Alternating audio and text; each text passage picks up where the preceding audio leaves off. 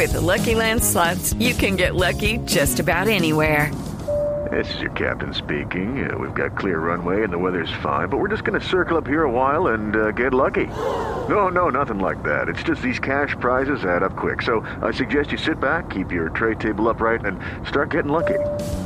Play for free at LuckyLandSlots.com. Are you feeling lucky? No purchase necessary. Void where prohibited by law. 18 plus terms and conditions apply. See website for details. Tecnología, innovación, avance, descripción, términos, aplicación, uso. Todo lo que se inventó o está por inventarse está en la nube. Aquí comienza la nube. Tecnología e innovación en el lenguaje que todos entienden. Hola, ¿qué tal? Buenas noches, bienvenidos. Hoy es jueves y usted está escuchando la nube tecnología e innovación en el lenguaje que todos entienden. Hoy, Wilson Bernal, alias W, me acompaña. El alias hoy específicamente no es tan chévere. No, no, no se debe decir alias. Diga, más conocido como... Más conocido como W. W. Sí, señor. ¿Cómo está? Muy bien, muchas gracias por invitarme al programa en la noche de hoy. Quería compartir hace rato con los oyentes de la nube y pues eh, muchas gracias por permitírmelo el día de hoy. Mire, le quería recomendar a usted y a varias personas que piensen un poquito en lo que hubo o lo que hay de fondo detrás, o lo, o lo que hay detrás, mejor dicho, del 10 Year Challenge. Sí. Mucha gente está diciendo que esto fue propiciado por las mismas redes sociales para, de una u otra forma, alimentar sus programas de reconocimiento facial. Ah, muy bien. Pues hay mucha gente que ha dicho que no, hay otros que han salido a decir, a atribuirse el inicio del challenge, pero pues cualquier persona puede ser, perdón, contratada Sí. para iniciar un challenge por una de estas grandes empresas. Así es. Y pues el problema también es el challenge, eh, cómo se viraliza. Es decir, qué validador o qué influenciador eh, lo toma para poder reproducirlo y a partir de ahí que se vuelva la bola de nieve que se vuelve para volverse eh, importante dentro de las eh, redes sociales. O sea que es, di- digamos que es un riesgo, si alguien lo toma como, como para hacer eso, es un riesgo porque puede que pase desapercibido como millones de hashtags, como millones de challenges que se inventan y que realmente no tienen relevancia. El hecho de que haya tomado este vuelo y que se haya vuelto tan importante requiere que ciertas personas les haya parecido interesante y lo hayan hecho. Eh, y si era algo pensado para poder capturar información de la gente, pues de pronto se arriesgaron bastante a que de pronto pasara desapercibido. ¿Ustedes creen que esto puede ser eh, una artimaña de las redes sociales para alimentar sus programas de reconocimiento facial? Cuéntenos, porque hay mucha gente, si bien todo el mundo se unió, o casi todo el mundo, hay un porcentaje de gente que fue más modesto y dijo, no, no, no, no, no, yo no voy a compartir mi foto de hace 10 años. Bueno, lo, lo bueno es que mi foto de hace 10 años no me reconocerían, entonces el programa de reconocimiento facial pues pasaría también por encima. No crea, hay puntos específicos que sí ayudan el tema al sistema de reconocimiento facial. Yo era más feo cuando era adolescente, cuando, o sea, hace 10 años era mucho más feo. Tenía mucho menos kilos. Eh, sí, mucho menos eh, de todo. Nos vamos con los titulares de lo más importante en materia de tecnología aquí en la nube. En la nube, lo más importante del día. Aplicación de mensajería instantánea sería más segura y efectiva que WhatsApp. Se trata de Yeo, Your Eye Only, una plataforma para intercambiar mensajes y compartir archivos e imágenes de forma segura por medio de reconocimiento facial. La tecnología en la que se basa esta herramienta es la inteligencia artificial y sus desarrolladores afirman que con ella es imposible que alguien distinto al usuario pueda ver su contenido. Tinder comienza a integrar a Spotify en su función de chat. Los usuarios de la aplicación de citas ahora podrán ver un icono de música de color verde en cada conversación y al darle clic les permitirá buscar una canción para amenizar la interacción con el match. La nueva función o también ofrecerá la opción de compartir 30 segundos de una canción desde la plataforma de música en cada una de las conversaciones. Un estudio realizado por TrendForce asegura que la producción mundial de smartphones bajaría en un 5% este 2019. De acuerdo con la información revelada por la firma, la producción en masa de celulares inteligentes no igualará la cifra alcanzada en el 2018. El mítico Motorola Razr, el B3, regresará después de 15 años de haber sido lanzado. Lenovo, compañía propietaria de Motorola junto con Verizon, están trabajando para traer de nuevo el celular retro y se especula que su precio rondaría los 1.000 1.500 dólares.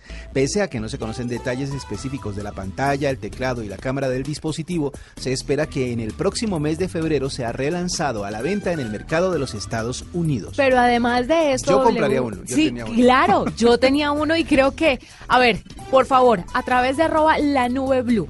En Twitter, ¿cuántos de ustedes llegaron a tener el Razer B3? Que era ese que se plegaba. Doblaba completo. Y que quedaba delgadito, delgadito y que cuando lo prendía decía Hello Moto y tenía un ruido tremendamente Una- estruendoso. Una fanfarria larguísima. Sí, además. larguísima, pero era el distintivo de Motorola.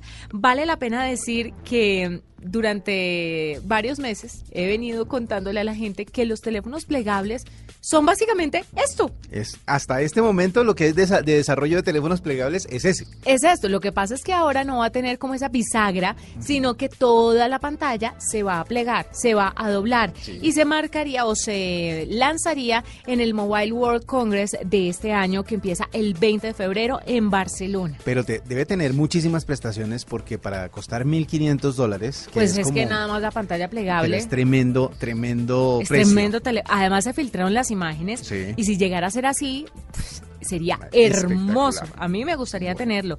Ese modelo fue muy famoso cuando eran Nokia y Motorola. Eh, eran los dos competidores. Eran las dos marcas líderes del mercado. Luego en el 2007 llegó Apple y lanzó el iPhone Ajá. y obviamente revolucionó otra vez el tema de los dispositivos móviles y ya del smartphone como tal.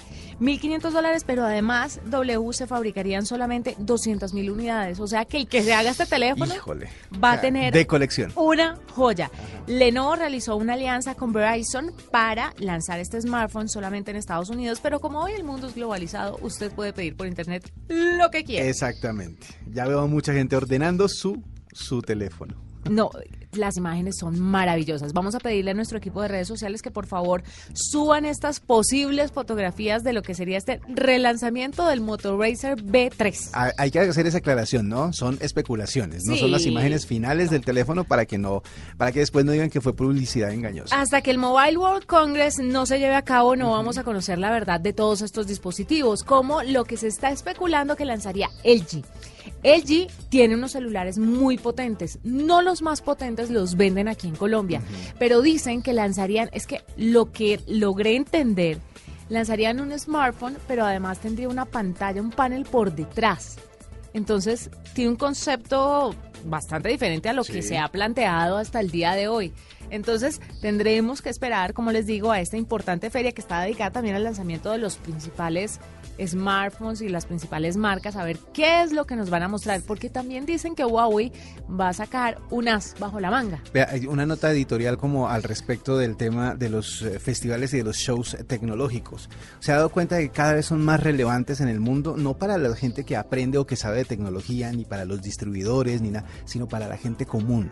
Es decir, la gente ya se está volviendo asidua eh, espectadora, por decirlo de alguna manera, a través de Internet, de ese tipo de eventos, del Del, del, de- del Mobile, Congreso. del exacto. IFA, Eh, que es han- en, Al- en Alemania. Claro, se han vuelto muy eh, eh, expectantes alrededor de los eventos porque saben que eso pronto se vuelve la realidad y pronto se vuelve como el estándar de lo que la gente quiere o debe tener. Sí, yo tuve la oportunidad de ir el año pasado al mobile, no sé si este año lograremos ir con la nube, esperemos que sí, y al CES y se pueden ver muchas cosas. Sí. Obviamente los eh, más expertos en tecnología están dejando un poco a un lado los lanzamientos dentro de estos Eventos grandes. eventos de Mm. tecnología.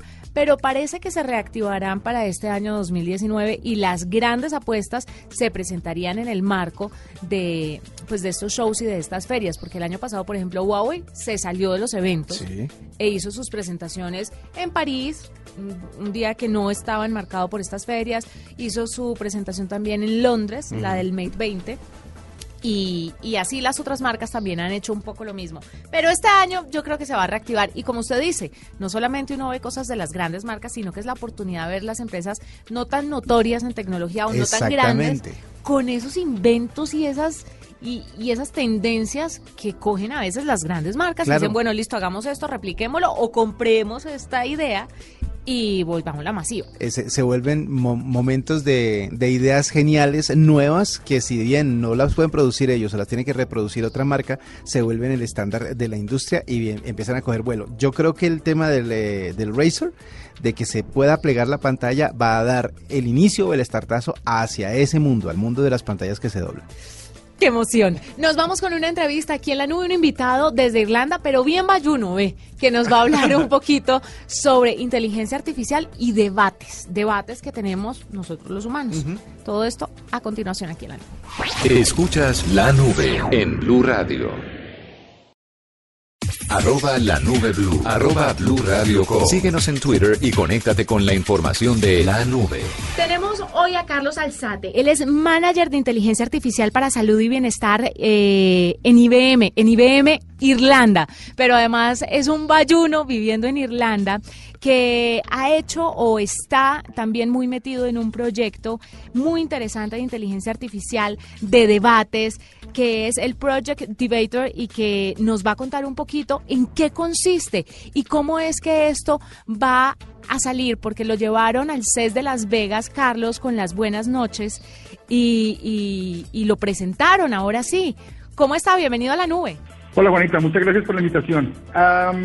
y lo que, lo que pasó en, en Vegas eh, fue como otra forma de mostrar un poco las tecnologías que, que hemos desarrollado eh, en cuanto a la, con respecto a la, a la argumentación computacional.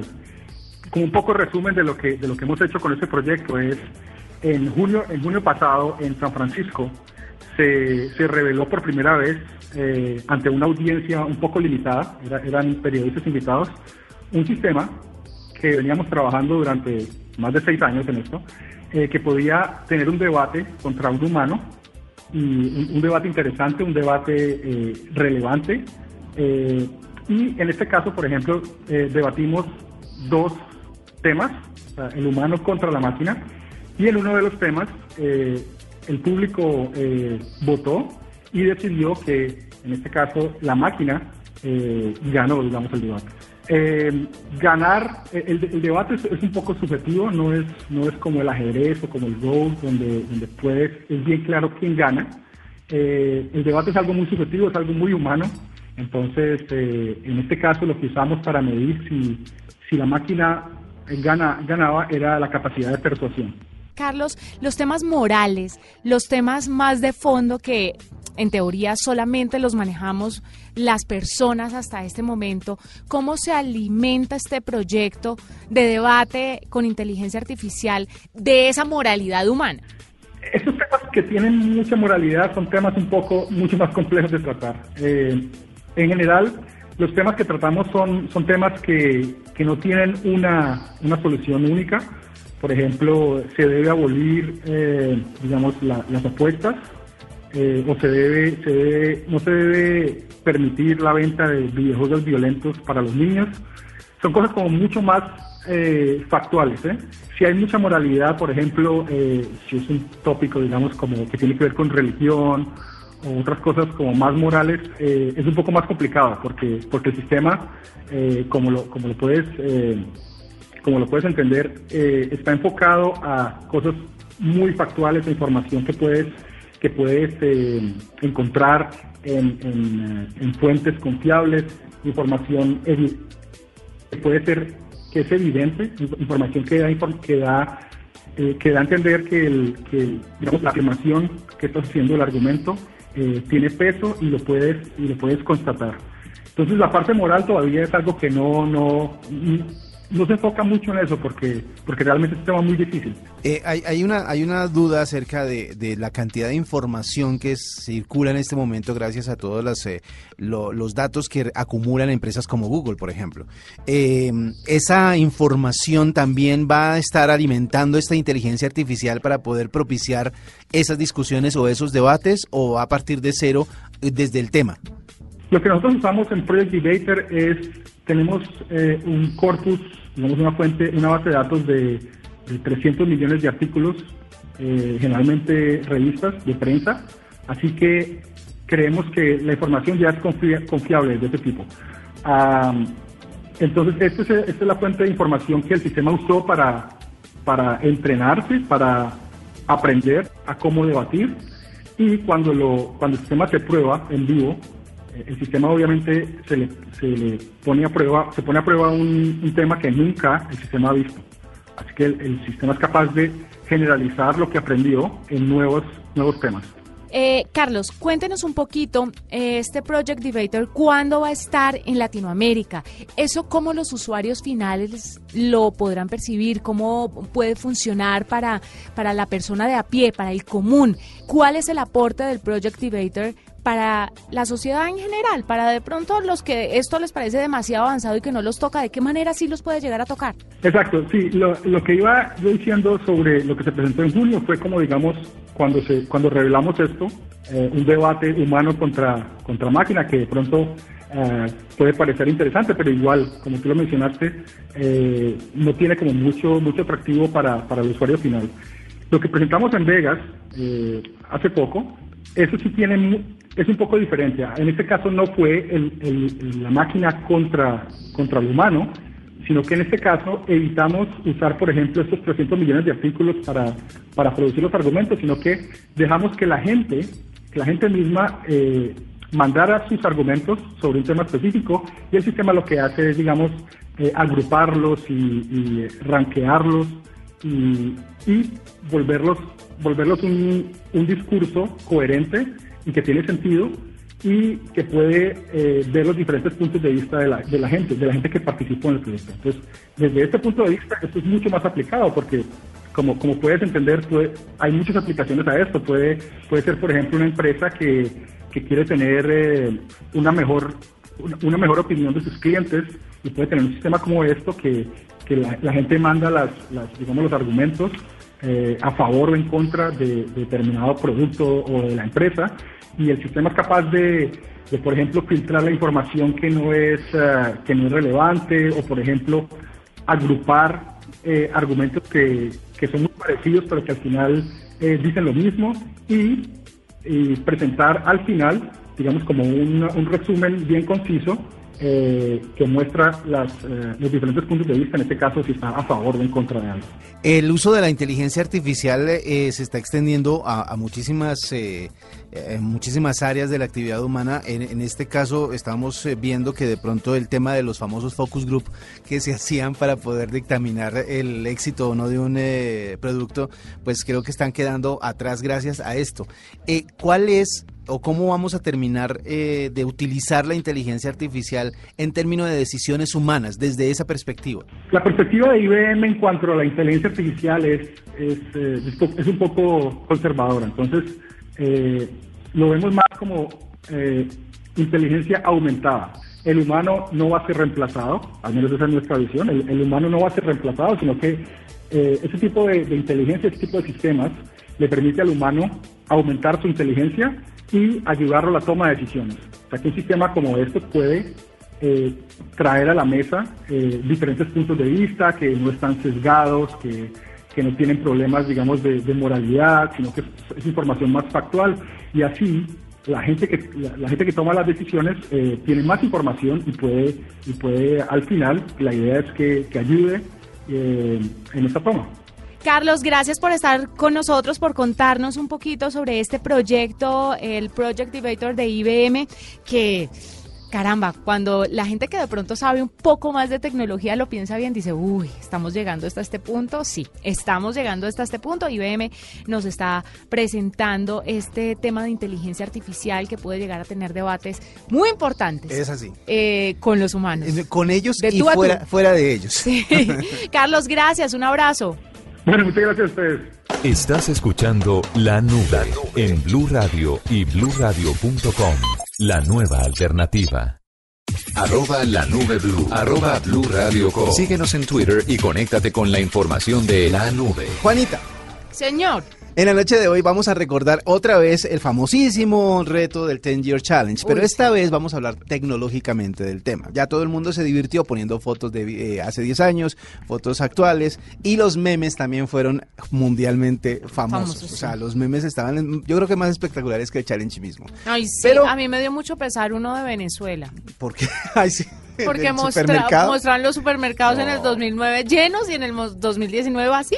Eso es muy cruel. Bueno, Sí, eso pero es cruel. también dio eh, paso para que grandes personalidades del mundo hicieran un challenge eh, un poco más social. De la, del Polo Norte, de Exactamente. los polos. De los polos y de muchas situaciones que se viven, por ejemplo, en los mares. Charlie Alberti, el que eh, el integrante, exintegrante de Soda Stereo, eh, empezó un movimiento acerca de la ecología también. Ver cómo un mar azul eh, de hace 10 años actualmente es un mar gris lleno de, de- de- tierra o cómo corales se han muerto durante estos mismos 10 años. Bueno, Y está el de las mujeres, eh, también. que en el 2009 están con todo bien puesto y en el 2019 todo casi en el ombligo. Obviamente, pero bueno, es la gravedad.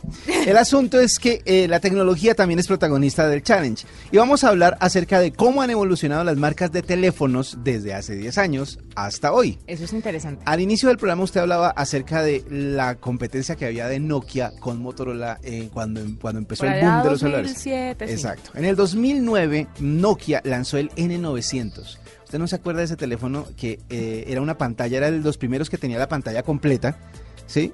La pantalla completa, Mm, pero que, que se deslizaba debajo sí se deslizaba hacia un lado y revelaba un teclado completo. Es que yo no tuve ese. Ese teléfono yo lo tuve y era una de las promesas más grandes de Motorola. ¿Cuál fue? De Nokia, perdón. ¿Cuál fue el problema? El problema era el sistema operativo, que obviamente no dejaba, no era flexible y no permitía que se descargaran aplicaciones, etcétera, etcétera. Esto es después de la era del BlackBerry, ¿no? Exactamente, eso fue ya cuando el BlackBerry pasó a la historia, pero en este caso este teléfono se volvió uno de los más más bonitos. ¿En qué anda Nokia actualmente? Bueno, el Nokia 8.1 Ah, mire, ese celular se promocionó en un video de los Black Eyed Peas. Sí, ya me señor. acordé bien.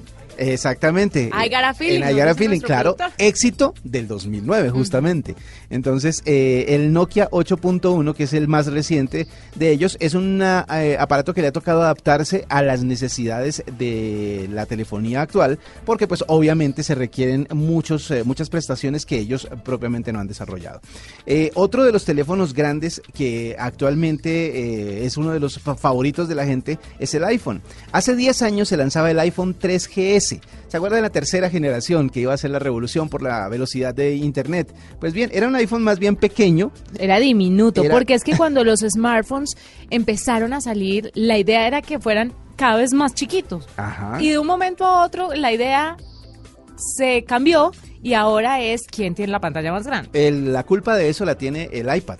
Porque el iPad se volvió una, un artículo necesario para mucha gente que quería tener a la mano una pantalla táctil para desarrollar tantas cosas. Y cuando se dieron cuenta que podían integrar las dos, o sea, el teléfono y un iPad, se salieron, aparecieron las famosas phablets, que eran las tabletas o los celulares con pantalla grande, que es el estándar actualmente.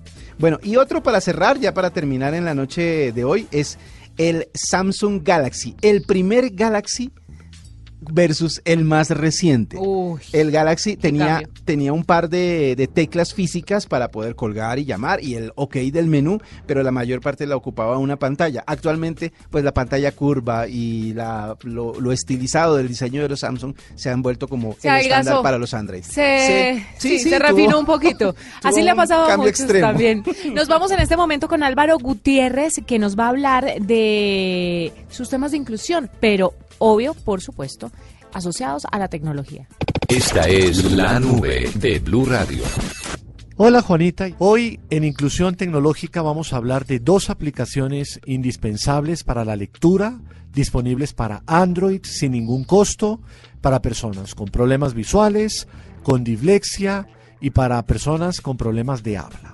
Hablamos de una muy bonita que se llama eh, Type and Speak. Esto para la gente que no sabe inglés es escribir y hablar. Entonces, type T de torre Y P E type and A N D speak S P E A K. Bueno, ¿cómo funciona? Tú vas a ir tecleando ciertas cosas, por eso es escribir, y lo que vas escribiendo se vuelve voz humana, le puedes cambiar las voces y esto lo puedes también grabar y se lo puedes mandar a cualquier persona. Además tú puedes importar de otras aplicaciones texto, lo pones aquí y va a volverse voz humana que lo vas a poder también compartir con la gente. Bueno, esa es una. La segunda, arroba voice reader. Voice, las personas que van aprendiendo aquí inglés con nosotros. B pequeña, O, I, C, E, Voice. Reader, R-E-A-D-E-R. Esta aplicación es para que tú importes textos en formatos Microsoft Word, PDF, PowerPoint, Excel y otros documentos de texto, inclusive páginas web, imagínense, y te las va a leer en voz alta.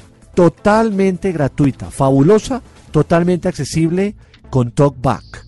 Entonces, súper recomendable para nuestros oyentes. Y bueno, eso es todo por ahora. Soy Álvaro Gutiérrez para la nube. Esta es la nube de Blue Radio. Rápidamente tengo que eh, dar varias noticias. La primera es que ya se sufrió el primer hackeo de este año 2019 que afecta a 772 millones de direcciones de correo electrónico. Entonces es un llamado para que usted cambie por favor la contraseña de sus correos electrónicos. Otra noticia importante. ¿Sabe usted que WhatsApp superó a Facebook siendo la aplicación más importante a nivel mundial? es la aplicación número uno en los sistemas Android y iOS, por encima de Facebook que ganaba eh, todos los años. Esto no le afecta el bolsillo a Mark Zuckerberg y no hay ningún problema porque WhatsApp, Instagram y Facebook le pertenecen a él. Exactamente, son la misma compañía. Simplemente un hijito creció más que el otro. Pero la diferencia, por ejemplo, de usuarios activos después de todos los escándalos de Cambridge Analytica y el resto que se vinieron durante todo el 2018 parece no haber afectado a esta red social, porque después de tener 2.500 millones de usuarios activos, hoy cuenta con 2.600 millones de usuarios activos mm. en total, entre Facebook, entre Instagram, Instagram y WhatsApp. WhatsApp además es la número uno en mensajería, dejando muy por detrás a Telegram y a WeChat, que es muy usada bueno, es la única que funciona en, en Asia, en China. Que permiten en China. Que permiten en China. Eh, eso le quería contar. Y por último, ayer hablábamos aquí en la nube ayer o esta semana, hace ya unos días, de que los mayores de 65 años eran las personas que más compartían fake news. Pues resulta que los estudios se han profundizado y nos hemos dado cuenta que los mexicanos son los que más comparten noticias falsas. Pero esto ¿Qué es lo que hace? Lograr que las personas tengan un poco más de cuidado y si son víctimas de las noticias falsas, se vayan a, fuentes confiables. Por eso ahora los eh, ciudadanos de este país no confían en las redes sociales, bajó el nivel de confianza en redes sociales y se van más a los portales eh, especializados. ¿Sabe que puede ser hasta benéfico para la gente que genera información porque o que comparte información porque van a tener más flujo de gente confirmando lo que encuentran en redes sociales? Nos vamos con gusto a acompañarlos mañana más tecnología e innovación en el lenguaje que todos entienden. Gracias, Doble. Muchas gracias a ustedes, que la pasen bien. Chao.